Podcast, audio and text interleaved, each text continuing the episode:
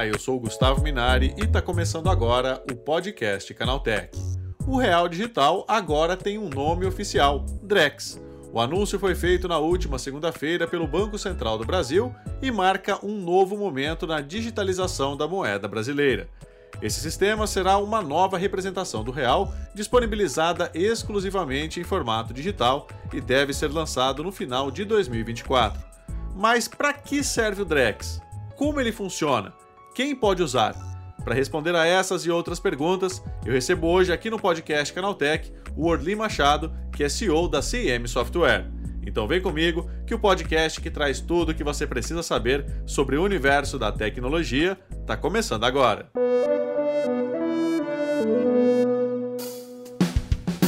Olá, seja bem-vindo e bem-vinda ao podcast Canaltech, o programa que atualiza você sobre tudo o que está rolando no incrível mundo da tecnologia. Não se esqueça de seguir a gente no seu aplicativo preferido para receber sempre os episódios novos em primeiríssima mão. E é claro, aproveita para deixar uma avaliação para a gente por lá. Diz aí o que você está achando do podcast Canaltech. E olha só que notícia boa! O Canaltech é top 10 no prêmio IBEST desse ano. Mas para a gente garantir o nosso lugar no pódio, a gente precisa do seu voto. Todo Canaltecher com mais de 16 anos, CPF e uma conta válida de e-mail pode votar. O Canaltech está concorrendo na categoria Tecnologia. Nessa fase, cada pessoa pode votar uma única vez em até três candidatos por categoria, indicando primeiro, segundo e terceiro lugar. Então, acesse o site app.premibest.com e vote no Canaltech. Combinado? Então vamos ao tema de hoje. Anteriormente conhecido apenas como Real Digital, o Drex é a moeda digital oficial do Brasil. Segundo o Banco Central, o Drex poderá ser trocado por dinheiro em espécie e vice-versa, mas o foco é a utilização em transações tokenizadas. Quem explica isso melhor pra gente é o Orly Machado, que é CEO da CIM Software. É, Orly, o que é o Drex? Bom, o Drex nada mais é, nada menos é que a representação digital do, do real do M1 brasileiro. O M1 é a, é a, capacidade brasileira da expansão monetária, né? ou seja, tudo que nós temos de dinheiro impresso pela Casa da Moeda. Tá? O Drex vai utilizar uma porção desse do que seria impresso vai ser emitido digitalmente. Por isso que a gente fala que ele está lastreado e vinculado tá, ao real oficial, porque digamos que se o Brasil tivesse, tivesse impresso uh, 10 reais cada 10 reais em notas de um real, ele resolveu tirar quatro, tá? E botar quatro digital e seis físico, tá bom? Para ser utilizado de maneira digital. Na prática, na prática, estamos falando de uma representação uh, digital do papel moeda nacional. Que talvez agora essa expressão papel moeda ficou um pouco uh, useless, né? Ficou um pouco atualizada. É verdade, né, Orly? Agora, na prática, né, para o cidadão comum, né, para que, que o Drex serve? Ah, bom, o Drex ele, ele vai atingir a população de diversas maneiras, tá bom? A primeira maneira que ele vai atingir a população e é com a remoção de alguns intermediadores do sistema financeiro. O sistema financeiro, talvez, a indústria financeira, talvez seja a indústria no mundo, entre todas, que tenha mais intermediadores, tá? São empresas especializadas por criar facilitações em função da, da, de alguma dificuldade do setor. Talvez a indústria uh, de metal pesado, a, a, indústria de serviços, a indústria de commodities não tenha tanto uh, intermediadores como a indústria financeira. Tá? Posso dar vários exemplos aqui para você. O cara, uh, o caminhão forte que leva dinheiro para um lado para o outro é um intermediador, tá bom? Uhum. Esse, esse cara certamente vai ser afetado, uma vez que esse valor não vai ser mais transportado em caminhão de um lado para o outro, tá bom? Uh, também gosto de dar um outro exemplo, que no Brasil a gente tem assim os cartórios. Assim como tem os cartórios para registro de imóveis e de propriedades e de bens também, nós também temos cartórios para títulos ativos do sistema financeiro, da CETIP, da B3, uh, enfim, em em vários momentos da história aí nós temos esses cartórios. Esses cartórios, tá, eles são uh, intermediadores, eles estão lá para prestar o serviço de confiança e confiabilidade entre comprador e vendedor, eles são intermediários. Com a utilização do smart contract associado ao, ao, ao, ao real digital, ao DREX, né, o que, que acontece? Uh, o smart contract nada mais é que a celebração do contrato de uma maneira digital lastreado numa moeda que está o liquidando. Então, alguns intermediadores, se a CM fez um levantamento, são por volta de 87, tá bom? Dentro, dentro do, do sistema financeiro, tá? alguns intermediadores tá, terão que justificar a sua permanência como prestação de serviço de uma outra maneira a partir do momento que isso começa a acontecer. E o que, que se espera desse processo para a população? Uma redução do custeio de serviço, uma vez que você tira esses caras da frente, tá? Você espera, você espera uma redução do custeio de serviço, uma agilização na, na, na escrituração e na, na, transferência de titularidades e processos, tá? e uma maior segurança tá? uh, na estabilidade nas relações comerciais, ou seja, você passa a ter uma relação de, de confiança muito maior a partir do momento que você uh, tem uma transação concluída em segundos, tá? com a liquidez e sem a, a, sem a reversibilidade que hoje reveste todo o sistema, sem a insegurança, sem as suspeições que você tem na hora que você compra, vende um carro, na hora que você compra, vende um apartamento, coisas desse, desse processo. Agora, Orly, né, qual que é a diferença entre Drex e Pix, né? Tem muita gente que faz essa confusão, tá, tá achando aí que é a mesma coisa. É, não é? Como é que funciona isso? Bom, boa pergunta essa. Eu tenho respondido essa com uma certa frequência. uh, bom, são completamente diferentes. Aliás, eles não, deve, eles não ficam nem na mesma sala, tá bom? Uh, Pix nada mais é, nada menos é que um meio de pagamento. A, a, a Drex é a moeda em si. Então vamos colocar os dois na mesma sala. Pix é o talão de cheque, que transporta um valor acrescido em cima dele. Ele é basicamente um motoboy. Tá? O Pix, olhando ele para uma, uma metáfora mais de simples compreensão, ele é um motoboy super veloz, que não faz corredor, não cai na chuva, não molha nada, vai de um lado para o outro, transportando seu valor em segundos, tá bom? O que ele transporta lá em cima é o valor, tá bom? Esse valor ou é real e daqui uns dias será real digital. O Pix transportará real digital. Então o, o, o Drex é moeda, como real, e o Pix é um meio de pagamento como talão de cheque. Dentro da classe de meio de pagamento, nós temos cartão de crédito, cartão de débito, DOC, cheque e Pix, tá bom? Você vê que historicamente as coisas vão evoluindo. Dentro da classe de moedas, no Brasil nós temos o real, mas globalmente temos a libra, temos o dólar, temos o euro, enfim, ou seja, então são, são coisas distintas. Um é moeda, um é dinheiro, o outro é transportador de dinheiro, é meio de pagamento. Agora, Orly, é, vai ser possível pagar contas ou transferir um Drex para alguém, por exemplo? Essa pergunta também é muito bacana. Uh, bom, uh, eu espero, uh, quer dizer, a CIM faz parte do fórum do, do, do Drex lá, né? Ou seja, a gente está na carta circular que instituiu. SEMA é uma prestadora de serviço de soluções para o mercado financeiro desde 98, 2000. Uh, ainda essa questão da usabilidade dos limites uh, ainda carece de, de uma regulamentação. Uh, mas vamos lembrar que, vamos, vamos imaginar que não tem essa regulamentação nesse momento que o Banco Central liberou para usar para qualquer função. Para qualquer função. O Drex ele vai vir acoplado a si, não se sabe ainda se fornecido pelo Banco Central do Brasil ou pelas instituições financeiras, de uma carteira digital. Assim como você tem lá aquela, aquele, aquele app da, da tua carteira de motorista, tá bom? Sim. O Banco Central vai te dar uma para você guardar o teu, o teu uh, real digital ali dentro. Evidentemente, cada cidadão que quiser guardar ali, vai poder guardar ali o seu, assim como faz com a carteira digital. Alguns, alguns trazem a carteira no, no, no smartphone e outros trazem a carteira uh, no formato antigo ainda. Com o Drex deve ser, acredito eu, que vai ser a mesma questão. Aí vai das pessoas com quem você está se relacionando, se ela já tem a carteira digital, tá? se ela já está com um banco que suporta a, a, funcionalidade, acho que vai ser obrigado a todos, também não é uma questão definida, ainda é uma questão regulatória, mas a moeda é uma moeda nacional, assim como o real é, tá? ou seja, então, teoricamente, ninguém poderia uh, dizer não, tá bom? Ele pode dizer não, talvez porque não queira receber, mas ele não é que eu não, não aceito isso, não aceito aquilo, tá? Tanto que as pessoas confundem uh, quando as padarias colocam eu não aceito Pix, tá bom? Ele não aceita o meio de pagamento Pix, ele não está rejeitando o real, é, essa é a diferença do, do, do um pro outro. Então, teoricamente, não existe problema nenhum com relação a isso. Mas qual que é a grande diferença e qual que é a pergunta que está embarcada, Gustavo? Ah, qual que é a pergunta que está embarcada dentro da tua pergunta, tá bom? O real digital, quando você fizer, então, vamos usar uma, uma, uma, expressão de linguagem aqui, o download para sua carteira uh, digital de um recurso que você tem lá no seu banco, tá bom? Digamos que você é cliente do Banco A e dentro do Banco A você tem lá 100 reais, 100 reais tá? E aí na hora de você dizer assim, eu não quero, eu não quero sacar em real, eu quero transferir para minha para minha wallet. Então você botou esses 100 reais aqui. Automaticamente, esses 100 reais saiu da carteira, da, da sua conta. É como se você fosse no ATM e sacasse fisicamente os 100 reais e colocou aqui dentro. Diferentemente, agora vamos voltar para o Pix, que quando você gasta no Pix, você ainda mantém o teu saldo no. Isso significa dizer que se alguém bater o teu celular, levar o teu celular, invadir esse celular, e de alguma maneira você, você se afastar dele ou perder ele, tá? significa dizer que você perdeu a tua carteira com 100 reais dentro. Tá bom? E se alguém conseguir acessar, você perdeu também. E não adianta ligar para o banco, porque o banco já sacou esse dinheiro para você. É como se você fosse no ATM. Teoricamente, tá, o uso de uma moeda digital nesse processo inicia por as transações de mais volume, de mais alto volume. Como eu citei, é, custódio de investimentos, ações, uh, uh, ativos, transferências de imóveis, veículos, ou seja, transações de, de, de alto valor. Tá?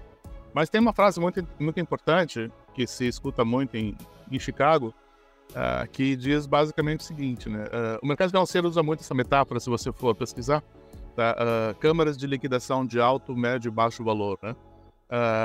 como as classes sociais hoje tá, estão bem misturadas do ponto de vista economicamente falando, tá? alto, médio baixo valor hoje depende para qualquer um, ou seja, o que é a, a expressão alto, alto, médio e baixo para dar conforto e segurança depende de cada cidadão. Então, dizer que uh, uma transação de 5 mil reais, 2 mil reais, mil reais, não é uma transação de alto valor para alguém que deseja segurança, agilidade, estabilidade, que é a proposta do Drex, é uma inferência sobre a vida do indivíduo. Então, isso, isso tem que ser avaliado e eu acredito que o Banco Central vai fazer esse trabalho durante esse período aí do piloto. Orly, e Bitcoin? É a mesma coisa que Drex? Drex é a mesma coisa que Bitcoin ou não tem nada a ver uma coisa com a outra?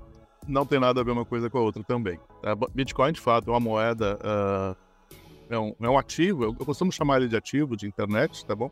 Um ativo eletrônico, uh, que não possui lastro, não possui garantia, não possui paridade. Tá? Tem, uma, tem uma volatilidade absolutamente uh, própria, uh, que não vai uma crítica, não vai nenhuma desconfiança, não irá, mas tem uma volatilidade, uma precificação e um modelo de compra e venda já estabelecido no mercado, já reconhecido, inclusive, por algumas por algumas, alguns reguladores como um ativo de investimentos, mas ele ainda é ele está classificado dentro da, da, da, categoria de ativos de investimento. Tá? Embora muitos estabelecimentos, muitos estabelecimentos permitem as transações de compra e venda utilizando uh, Bitcoin, globalmente falando. Mas também muitos estabelecimentos permitem a utilização de compra com ações. É bom aqui, eu estou nos Estados Unidos por conta do projeto Fedinal. Tá? Muitos estabelecimentos aqui nos Estados Unidos permitem que eu venda minhas ações e compre um carro. Ou seja, eu nem chego a fazer o resgate, eu faço a transferência. Tá bom? Então, assim, uh, é, é mais um ativo de investimento do que propriamente uma moeda. Não, o, o, o Drex ele é efetivamente uma moeda. Ele, ele, ele tem, uh, tem a sua paridade, tá? como se fosse emitido pela Casa da Moeda. Então, ou seja, aliás, ele é ele está sobre a mesma guarda que é o, que é o Banco Central do Brasil, ao passo que o Bitcoin não está sob guarda nenhuma. Tá? Então, assim, são, são dois. Uh, e, o, e, o, e o real digital, uh, quando tratado como investidor, compra de moeda, é, é, no Brasil a gente não tem por hábito comprar real, né? Mas o estrangeiro compra real, né? Ou seja, assim como no Brasil a gente compra dólar, né? Ou seja, e aí nesse, nesse momento ele vira um ativo de investimento, né?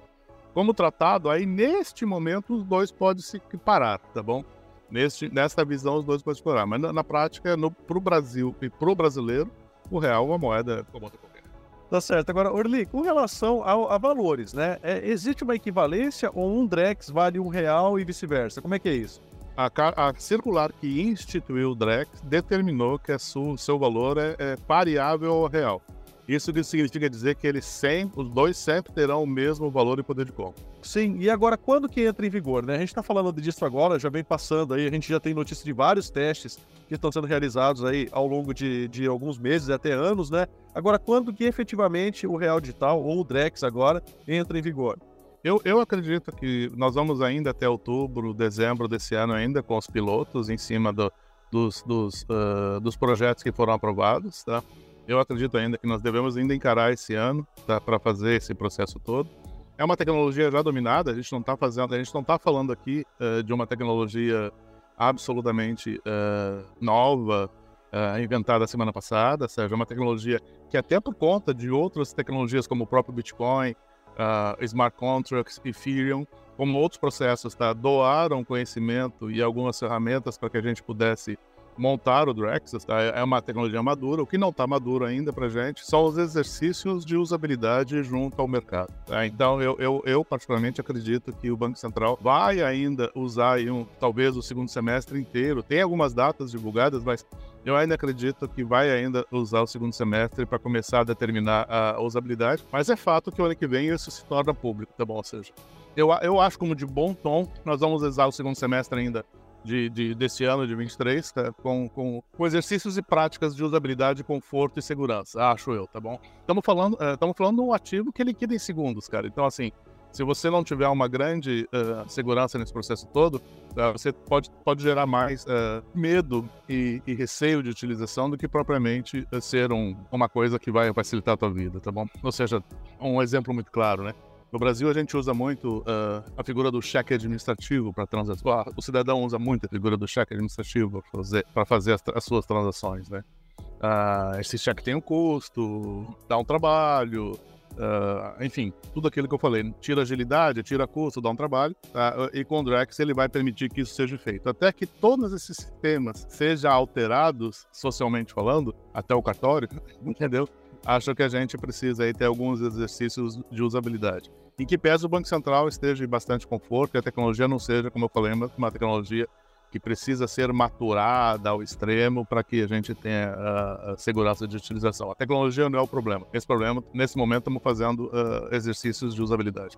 É isso aí, Orly. Obrigado pela tua participação. Bom dia para você, hein? Obrigado você, Gustavo. Um abração também. Tchau, tchau. Tá aí, esse foi o Orly Machado, CEO da CM Software, explicando tudo sobre o antigo Real Digital que agora se chama Drex. Agora se liga no que rolou de mais importante nesse universo da tecnologia no quadro Aconteceu Também. Chegou a hora de ficar antenado nos principais assuntos do dia para quem curte inovação e tecnologia. O YouTube anunciou uma mudança na visualização da página inicial.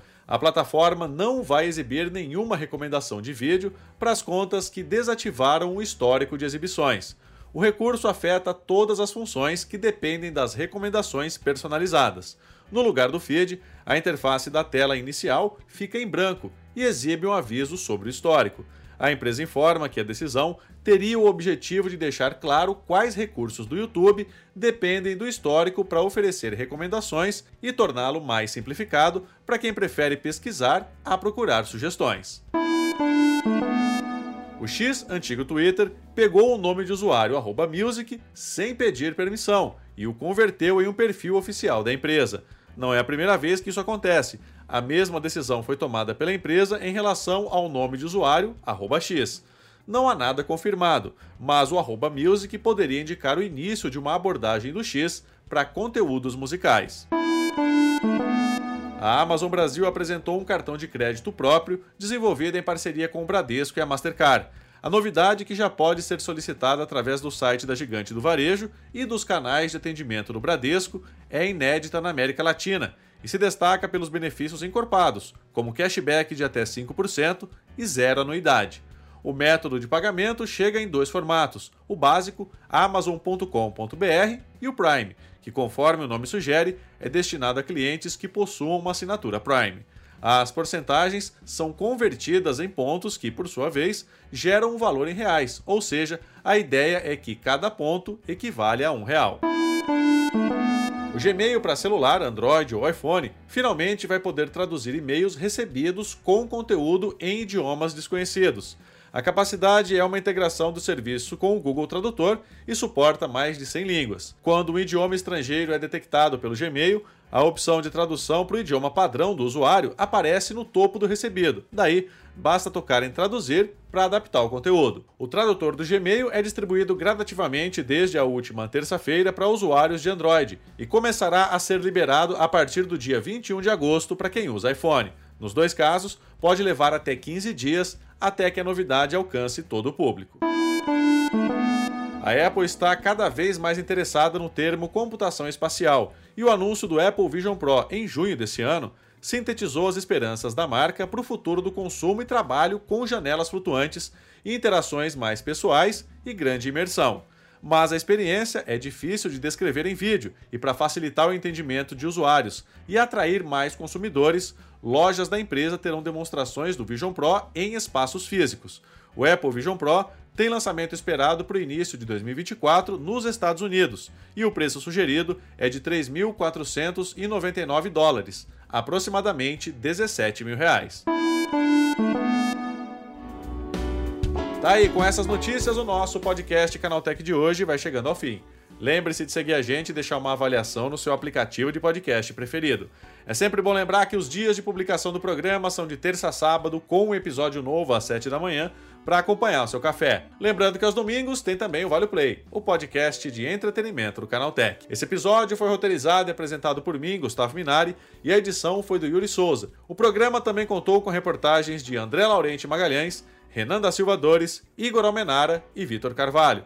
A revisão de áudio é da dupla Gabriel Rime e Samuel Oliveira, com trilha sonora de Guilherme Zomer, e a capa desse programa foi feita pelo Eric Teixeira. Agora nosso podcast vai ficando por aqui. A gente volta amanhã com mais notícias do universo da tecnologia para você começar bem o seu dia. Até lá, tchau, tchau.